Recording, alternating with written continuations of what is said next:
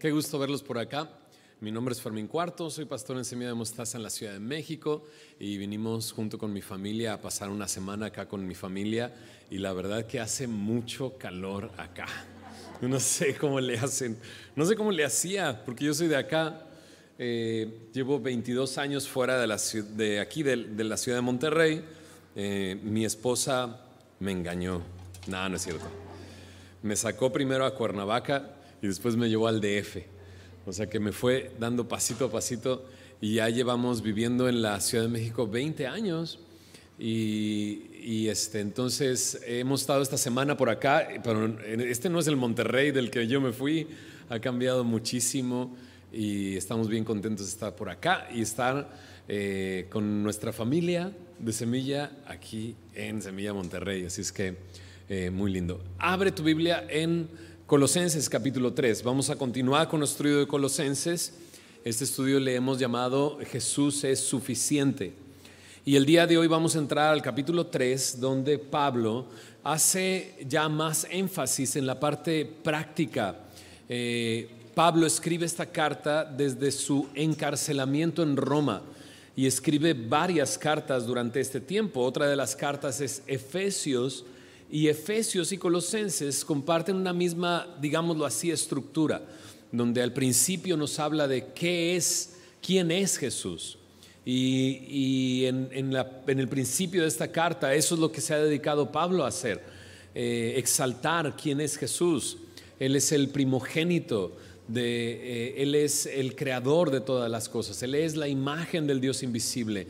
Y nos ha presentado a Jesús y lo ha exaltado pero ahora llegamos a esta parte más práctica. Está ligado con el final del capítulo 2, pero en este momento vamos a leer los primeros 11 versículos, vamos a orar y vamos a ver qué es lo que Dios quiere decirnos a través de este pasaje. Así es que ahí en tu Biblia dice Colosenses 3, versículo 1 al 11, dice así, si pues habéis resucitado con Cristo, buscad las cosas de arriba, donde está Cristo sentado a la diestra de Dios. Poned la mira en las cosas de arriba, no en las de la tierra, porque habéis muerto y vuestra vida está escondida con Cristo en Dios. Cuando Cristo vuestra vida se manifieste, entonces vosotros también seréis manifestados con Él en gloria. Haced morir pues lo terrenal en vosotros, fornicación, impureza, pasiones desordenadas, malos deseos, avaricia, que es idolatría cosas por las cuales la ira de Dios viene sobre los hijos de desobediencia, en las cuales vosotros también anduvisteis en otro tiempo cuando vivíais en ellas. Pero ahora dejad también vosotros todas estas cosas, ira, enojo, malicia, blasfemia, palabras deshonestas de vuestra boca.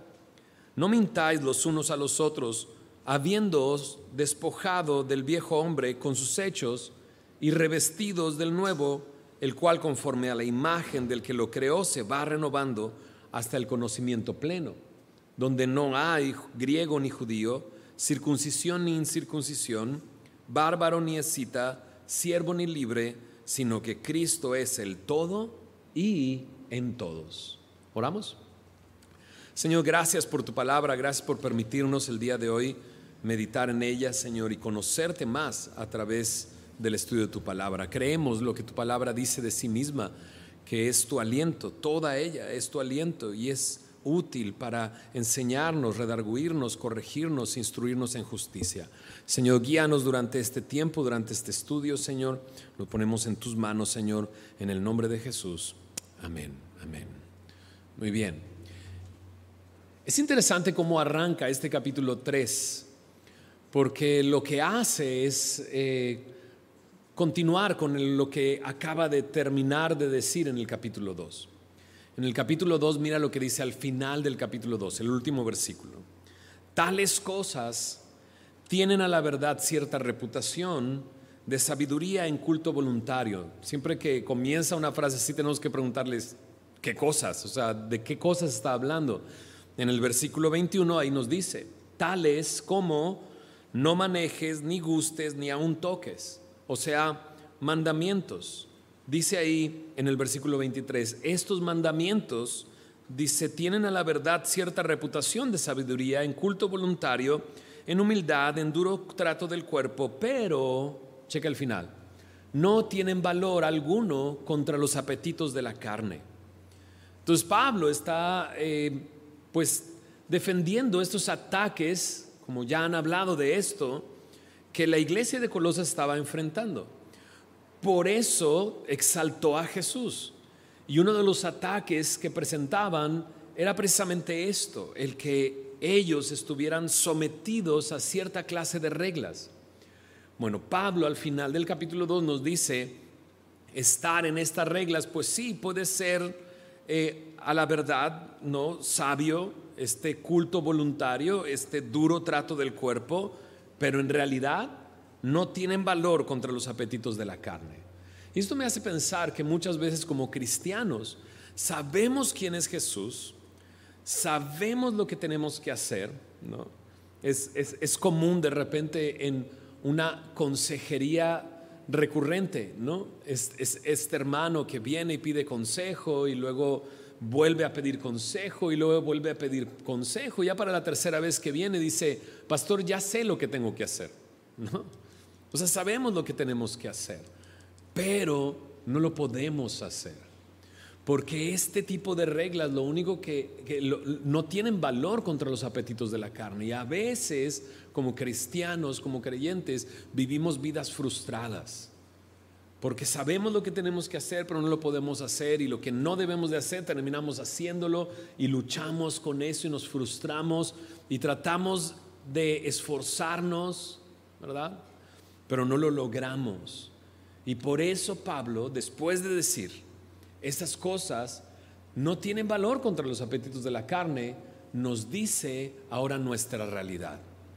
Nos ha hablado de quién es Jesús, pero ahora nos va a decir quién es el creyente. El creyente es aquel que ha muerto con Cristo, es aquel que ha resucitado con Cristo. Por lo tanto, tiene una nueva vida y por lo tanto tiene que tener una nueva búsqueda un nuevo objetivo, una nueva meta. Eso es lo que dicen los primeros cuatro versículos. Mira cómo lo dice. Si pues habéis resucitado con Cristo. Leyéndolo de esa manera pareciera que está poniendo en duda si ha resucitado o no ha resucitado. ¿No suena eso? Sí, pues ha resucitado con Cristo. Pero el sí en este versículo no es el sí de la duda, sino el sí de la afirmación. En la NTV, este principio del versículo lo dice así, ya que han resucitado con Cristo. No es si acaso ha resucitado, sino es ya que resucitaste con Cristo.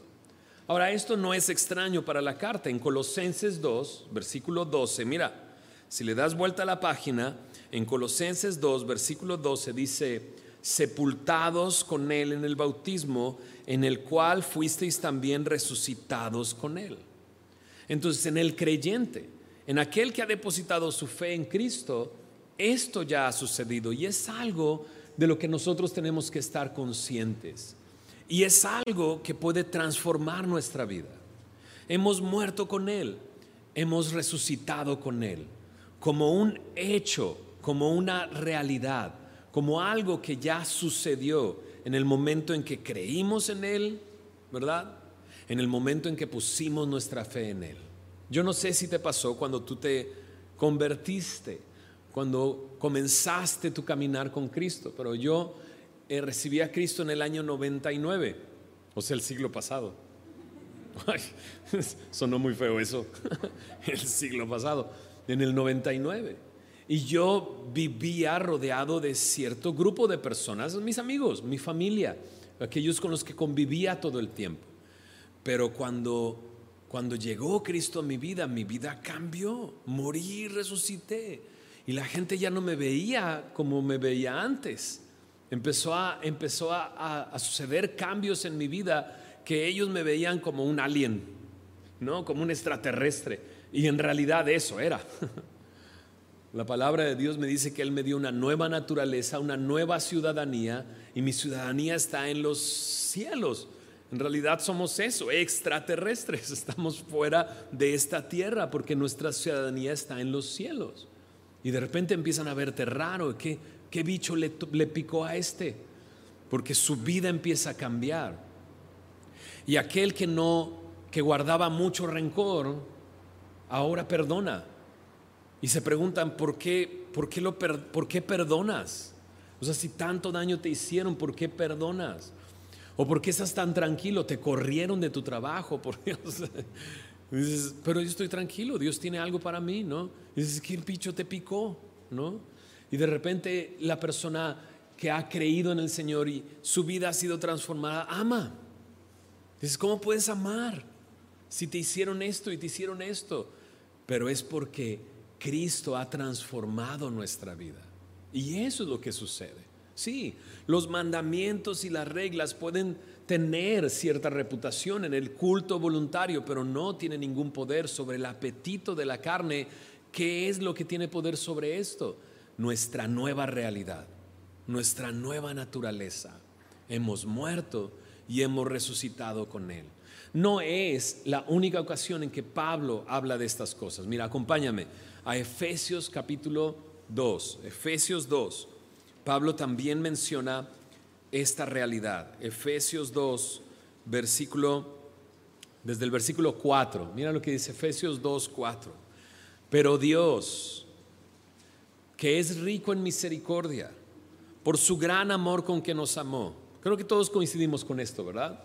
Él nos ama, nos amó tanto que envió a su Hijo Jesús a morir por nosotros. Jesús murió y se entregó a sí mismo por amor a nosotros. Él nos ama. Y por su gran amor y por su rica, porque Él es rico en misericordia, dice en el verso 5, aun estando nosotros muertos en pecado, nos dio vida juntamente con Cristo. Por gracia sois salvos dice verso 5. Y juntamente con Él, ¿qué dice? Nos resucitó. Y asimismo nos hizo sentar en los lugares celestiales con Cristo Jesús. Entonces Pablo nos está diciendo en la porción del día de hoy, ¿verdad? Que hemos muerto y hemos resucitado con Él, como un hecho. En Efesios nos dice lo mismo. Estábamos muertos en nuestros pecados, pero ahora estamos vivos en Él y nos, nos ha resucitado. Si, te das cuenta, incluso el tiempo del verbo es algo que ya sucedió. Dice ahí, juntamente con Él nos resucitó. No dice, y juntamente con Él nos resucitará, sino nos resucitó. Y no dice, y nos hará sentar en los lugares celestiales, sino nos dice, nos hizo sentar en los lugares celestiales. Son estas cosas en las que Pablo se enfoca, que muchas veces a nosotros dicen, nos, lleva a pensar, no, no entiendo. o sea, no entiendo. Y hay cosas en la Biblia que a veces no entendemos, pero necesitamos creer. Y una de estas cosas es esto, esta realidad. Hemos muerto con Cristo y hemos sido resucitados con Él y nos hizo sentar en los lugares celestiales como un hecho real y que es cierto, aun cuando el día de hoy no lo podemos ver.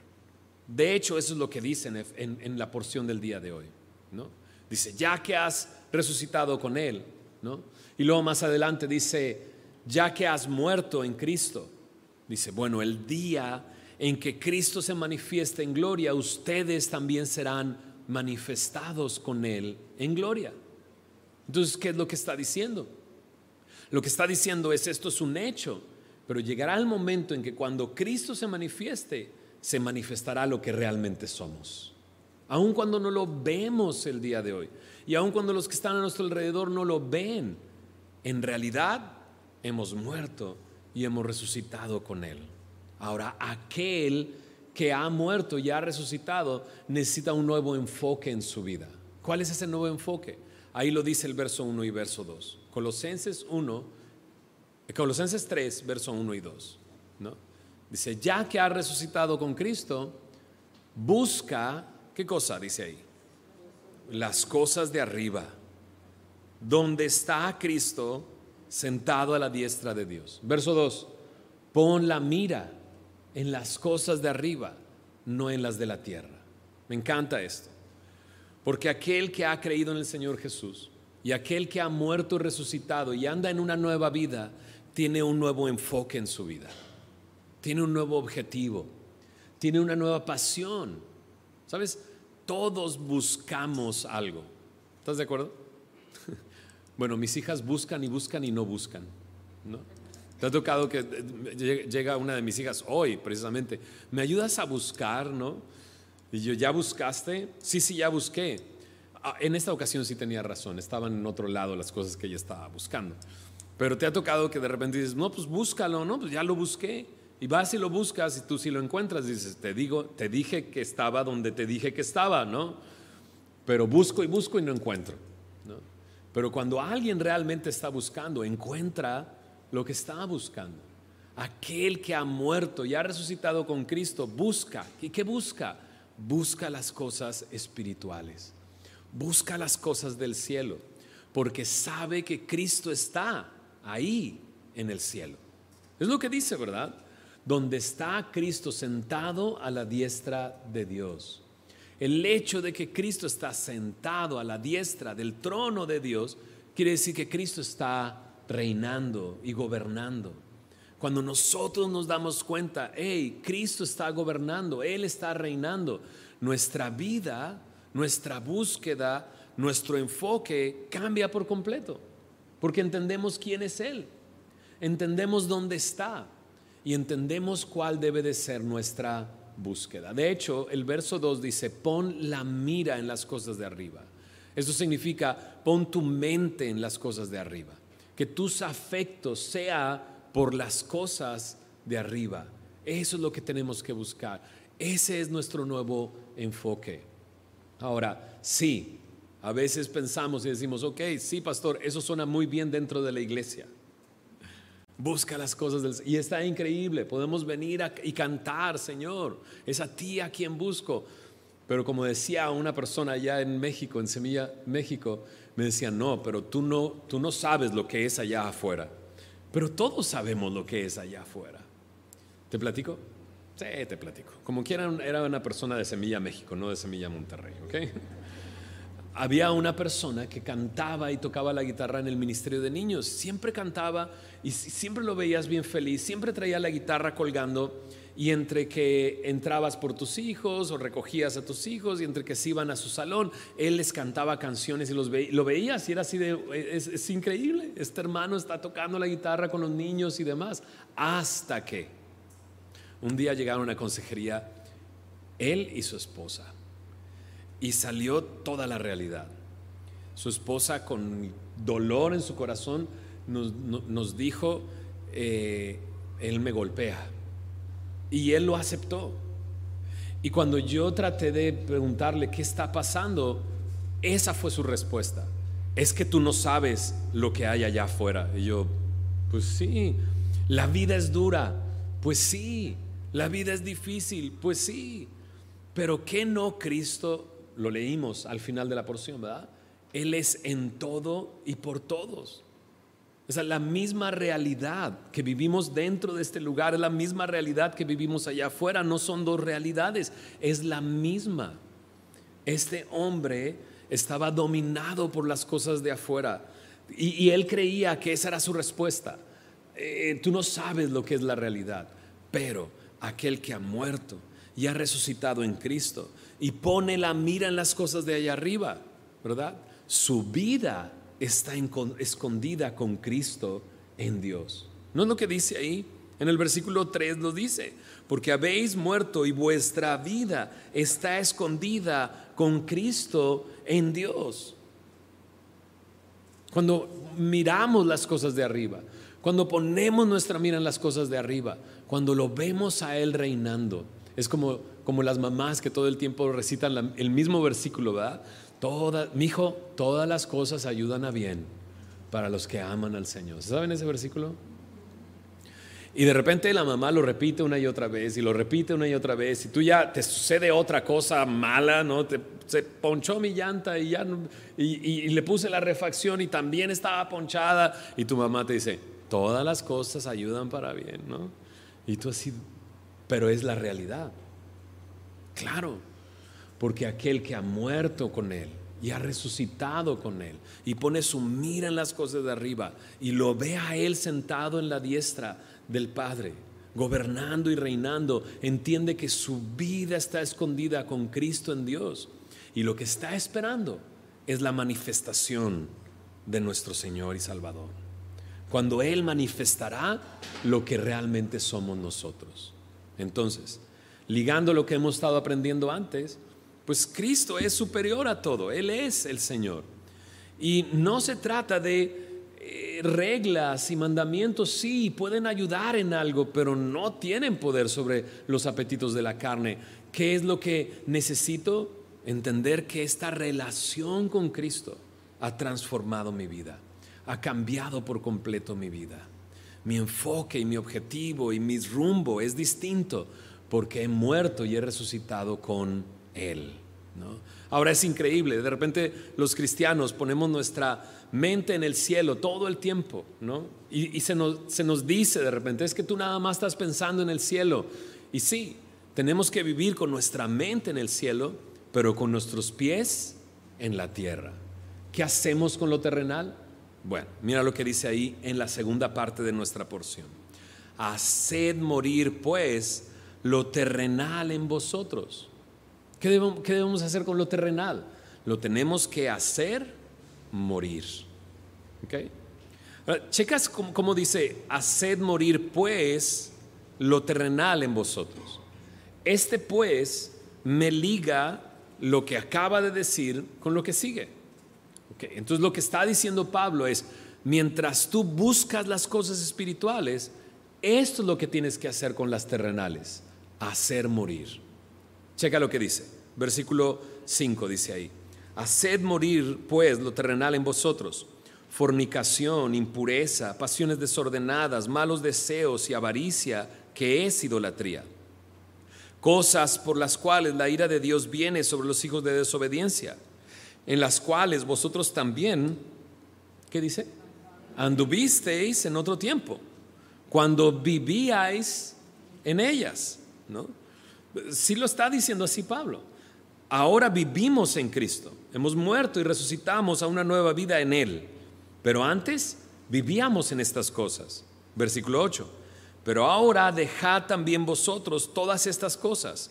Ira, enojo, malicia, blasfemia, palabras deshonestas de vuestra boca. No mintáis los unos a los otros, habiéndoos despojado del viejo hombre con sus hechos. Aquí está el punto. Hechos en las cosas que andábamos y vivíamos en ellas. Y de repente aquí Pablo está diciendo, tú como creyente, tú que has muerto y resucitado en Cristo, tú que, que necesitas poner tu mira en las cosas celestiales, podrías estar haciendo esto. Y lo que tienes que hacer es hacerlo morir y dejarlo atrás.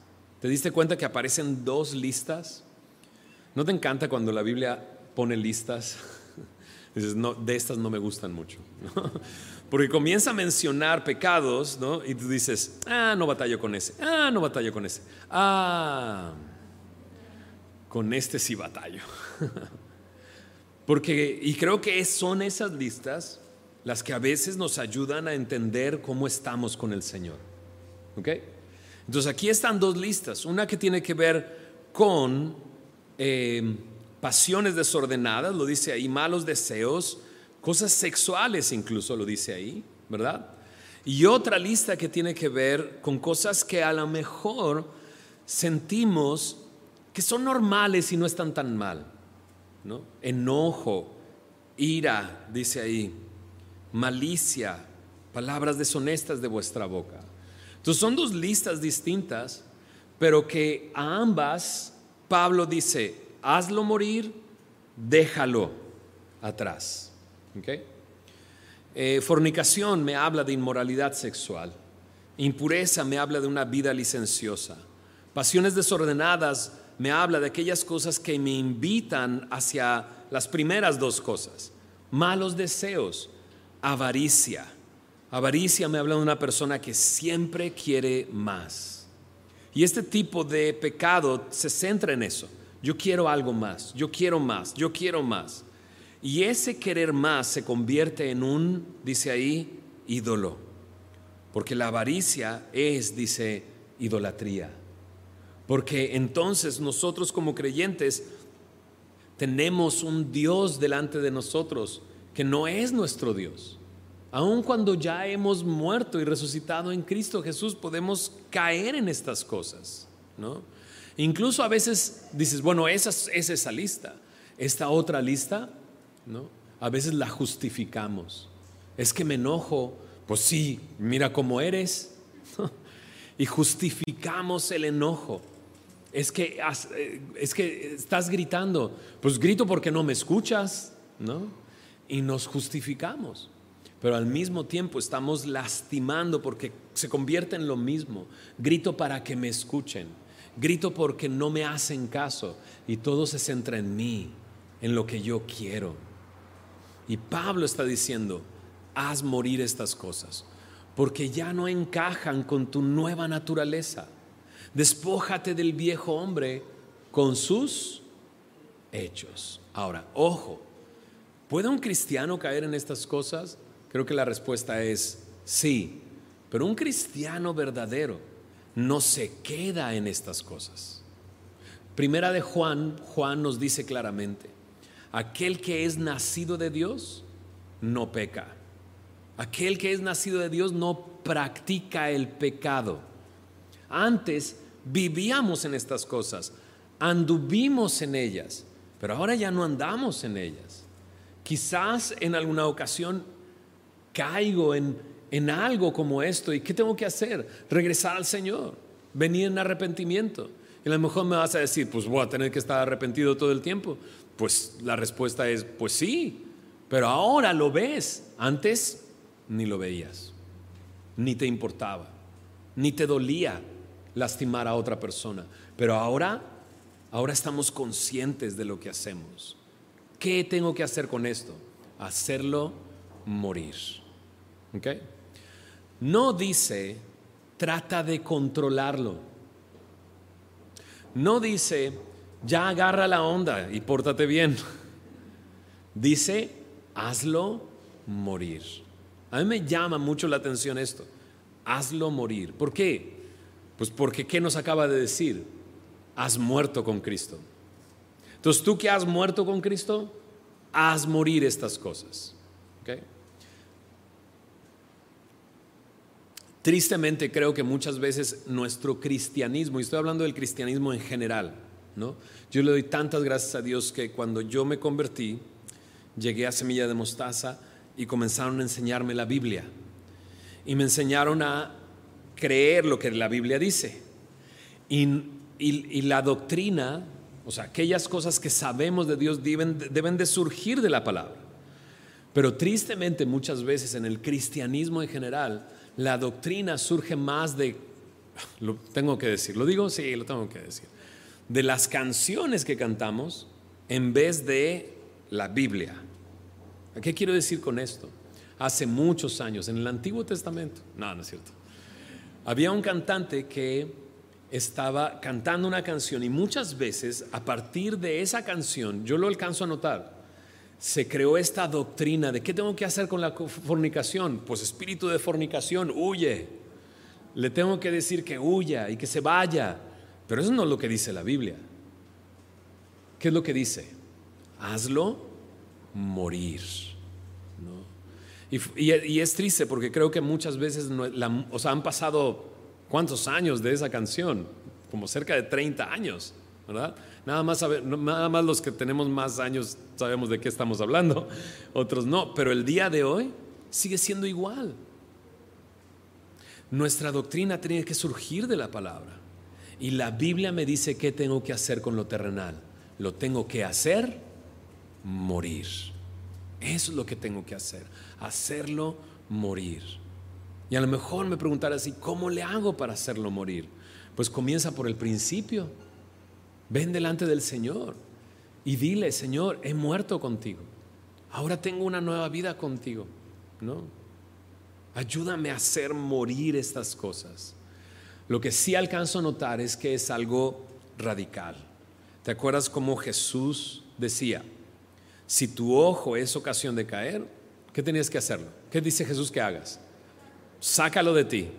Es mejor que vayas tuerto, ¿no? Al cielo, que con dos ojos vayas al infierno. Ahora, ojo, no quiero tuertos acá. la próxima vez que los visite no quiero a todos con parches, ¿no? Porque te puedes sacar un ojo y al rato vas a tener que sacarte el otro. Y aún así no vas a poder deshacerte de las imágenes que metiste en tu mente antes. ¿Se entiende lo que estoy diciendo? Entonces, ¿qué es lo que tengo que hacer? Tomar decisiones radicales. Es lo que tengo que hacer. Hacer morir lo terrenal. Dejar a un lado aquello que ya no va de acorde a lo que soy ahora. ¿Verdad? Por eso dice al final del versículo 9, despojaos del viejo hombre, dice, con sus hechos. Y checa lo que dice el siguiente versículo, y revestido del nuevo. Sí, sí, sí. Está hablando de un cambio de ropa, como un cambio de ropa. Despójate, quítate la ropa del viejo hombre con sus hechos, que incluye estas cosas que ya no van de acorde contigo, y revístete del nuevo, del nuevo hombre, de la nueva mujer que eres ahora, ¿no?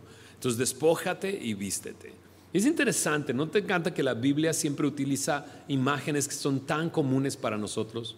Cuando Jesús dice yo soy la puerta, ¿Cuántas puertas atravesaste el día de hoy? Bastantes. Es algo tan común, ¿no? Dice Jesús, yo soy el pan. ¿Cuántos panes te comiste? Ah, sí. De hecho, nos vinimos corriendo y sin desayunar, ¿no? Pero el pan es común en nuestra mesa. Bueno, aquí igual, es una imagen muy común. Todos tuvimos que desvestirnos y vestirnos esta mañana, ¿cierto? Espero que nadie haya venido en su pijama. ¿Ok? Pero ¿por qué no vienes en pijama? Estábamos hospedados en un hotel y, es un hotel así súper bonito y, tiene buffet y entonces pues nos, nos, bañamos y nos bajamos a desayunar y, este, y hay gente de, como de negocios trabajando y están todos bien vestidos y de repente llegan unos en pijama. En serio se sintió raro que bajaran en pijama, ¿no? Pero digo, lo entiendo, están en un hotel, quieren bajar y todo, pero, pero, pero, ¿no? ¿Te imaginas que nos hubiéramos venido con la pijama? Pues no, porque entendemos que venir en pijama no es adecuado. Entonces nos despojamos y nos vestimos de una manera adecuada. Así dice Pablo, despójate del viejo hombre y revístete del nuevo. Veamos esta última porción del día de hoy. Versículo 10 y 11 dice, y revestido del nuevo, el cual conforme a la imagen del que lo creó, se va renovando hasta el conocimiento pleno, donde no hay griego ni judío, circuncisión ni incircuncisión, bárbaro ni escita, siervo ni libre, sino que Cristo es el todo y en todos. Okay. Esta última parte Resumiendo lo que estamos viendo, ¿verdad? Estamos vivos en Cristo, busca las cosas de arriba. Estamos muertos con Cristo, haz morir lo terrenal que hay en ti. despójate del viejo hombre y ahora, dice en la última parte, vístete de lo nuevo. En la NTV el versículo 10 dice así, vístanse con la nueva naturaleza y se renovarán a medida que aprendan a conocer a su Creador y se parezcan más a Él. Me gusta esta versión, porque se entiende un poquito más. Vístete con la nueva naturaleza, en esta nueva vida en la que estás. Se va, se va, será y se renovarán a medida que aprendan a conocer a su Creador. Porque ahora mi búsqueda es el Señor. Ahora mi empeño es en conocerle a Él y cada día se parecerán más a Él. Claro, porque Cristo no se quedó en la tumba. Así yo no tengo que quedarme vestido del viejo hombre. Necesito quitarme la ropa eh, con la que fui enterrado, ¿verdad? Y salir con esta nueva naturaleza y esta nueva vida. Ahora dice ahí, y revestido del nuevo, el cual conforme a la imagen del que lo creó. es sin duda Pablo está pensando en Génesis. En el momento en que nos dice que, que Dios dijo, hagamos al hombre conforme a nuestra imagen y a nuestra semejanza. Bueno, ahora en Cristo hemos sido hechos nuevos. Él ha hecho una nueva creación en nosotros. Y en esta nueva creación debemos de revestirnos. Entonces, los mandamientos en el pasado no tienen valor contra los apetitos de la carne. ¿Qué hago? Busca las cosas de arriba. Haz morir lo terrenal y continúa conociendo al Señor, aprendiendo a conocer a nuestro Creador, aquel que hizo la obra por nosotros. Eso es lo que estamos haciendo el día de hoy. No estamos haciendo precisamente eso. Estamos conociéndole más. De esa manera podemos parecernos más a Él. Su imagen se va formando en nosotros. Entonces, Romanos 12, versículo 2. No os conforméis a este siglo, sino transformaos por medio de la renovación de tu entendimiento para que comprobéis cuál sea la buena voluntad de Dios, agradable y perfecta. Me encanta este versículo porque engloba todo lo que hemos estado hablando. Entonces ya no soy como antes, no puedo conformarme a este siglo, sino necesito estar dispuesto a ser transformado. ¿Y cómo puedo ser transformado? A través de la renovación de mi entendimiento. Poned la mira en las cosas de arriba, ¿verdad? Pero no solamente eso, sino que así voy a comprobar cuando mis ojos estén puestos en el hecho de que Jesús está sentado a la diestra del Padre. Em, y como decíamos las mamás, ¿va? Todas las cosas ayudan para bien. Entonces puedo ver que su voluntad es buena, es agradable, es perfecta. Él quiere irme transformando en mi vida y quiere formar su imagen en mí, hasta el punto de borrar todas las barreras. ¿Te das cuenta lo que dice al final en el versículo 11? No hay griego ni judío. Entonces, ¿qué es lo que hay? No hay circuncisión ni incircuncisión. Bárbaro ni cita, siervo ni libre. Cristo es el todo y en todos. Lo que hay es Cristo. Él borra todas las barreras, ¿verdad? Entonces les decía que yo soy de acá, de Monterrey, pero pues ya no hablo como regio. Se me acabó el acento. Llevo realmente 22 años fuera de, de, Monterrey. Entonces ya llegamos acá y, sentimos que todos nos gritan. No, ok, solo pedí servilletas, ¿no? Aquí están, ¿no? Ok. Pero pienso en que Dios es bueno, ¿verdad? Porque la iglesia que pastoreo está en la Ciudad de México. Y la verdad que si siguiera hablando como regio, se enojarían mucho conmigo allá, ¿no? este, por la forma de hablar. Pero entendemos esta, esto que hay. Yo, yo me acuerdo, no era cristiano yo, perdónenme, les voy a contar una historia de cuando no era cristiano. Estaba en la secundaria, prepa, recuerdo, y un amigo íbamos caminando por Gonzalitos. Entonces vamos por Gonzalitos y un carro se acerca a pedirnos direcciones. Entonces se acerca y pregunta sobre Gonzalitos, ¿para dónde agarro para Santa Catarina? Y entonces mi amigo se adelanta y dice, bueno, ahorita que llegues a Constitución das vuelta a la izquierda. Constitución era para allá hace algunos años. Y agarras a la izquierda y tú sigues todo derecho, todo derecho, derecho. Y ya en unos cuantos kilómetros adelante vas a encontrar... Y yo me quedé así de, ¿por qué lo está mandando al otro lado? Total, pero me quedé callado. El carro se fue y le digo, bro, ¿qué onda, no? Y dice, son chilangos, ¿no? Y claro, sus placas eran de las, del DF, no de CDMX, sino del DF, ¿no? Y, y así éramos. A todos los veíamos con diferencias.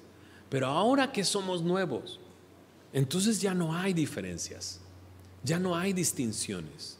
Dice ahí, ya no hay judío ni griego, ya no hay nación, nacionalidad, ya no hay, dice, circuncisión e incircuncisión, ya no es un asunto de religión, ya no hay ni bárbaro ni escita, no hay algo, una barrera cultural. De hecho, ya no hay ni siquiera una barrera de clases sociales, siervo o libre. aquel que tiene un siervo o aquel que es un siervo. No, porque Cristo es, dice, el todo y en todos. Dios quiere quitar esto de nosotros. ¿Por qué? Porque te, imaginas, ¿no? Lo que, lo que, imagínate que Cristo reaccionara como nosotros. y cuando nos acercamos, ¿Él qué hubiera hecho? ¿A dónde nos hubiera mandado? ¿A Santa Catarina o a Escobedo? no, lo que hizo es llevarnos a casa, ¿verdad? Y ahora, pareciéndonos nosotros a Él en esta nueva vida, nuestro enfoque está en el cielo, lo terrenal que es nuestra responsabilidad lo hacemos morir y ahora estamos dispuestos a ser transformados por medio de la renovación de nuestro entendimiento para entender que ya no hay barreras de nada. Entonces ahora que te cambiaste de casa y se, vinieron a vivir unos chilangos al lado tuyo, ¿no? Dices, oye, ya llegaron los chilangos, mejor cierra bien la casa, ¿no? No, sino que ahora le abres tu casa y le dices, ahora hay muchas más oportunidades, ¿cierto? Muchas más oportunidades para predicar el Evangelio, para hablarles del amor de Cristo, para que ellos vean que ya no somos los mismos, que hemos muerto, hemos resucitado en Cristo y tenemos una nueva vida. ¿Oramos? Señor, gracias por tu palabra y gracias por este tiempo estudiando tu palabra. Señor, tú nos has estado llevando a través de este libro, conociendo más de ti, Señor. Y ahora, Señor, nos has llevado a, la práctica. Y, Señor, y queremos, Señor, em, depender de ti completamente. Porque son estas cosas que de repente nos son difíciles, a veces de entender y a veces de vivir. Pero, Señor, creemos lo que tu palabra dice. Hemos muerto y hemos resucitado contigo. Tenemos una nueva vida en ti. Ayúdanos, Señor, a buscarte, a buscar las cosas celestiales, Señor, a hacer morir lo terrenal, a estar dispuestos a ser transformados por ti, Señor, para que tú seas todo en todo, Señor. Gracias, Señor, por ser tan fiel y gracias por tu palabra. En el nombre de Jesús. Amén, amén.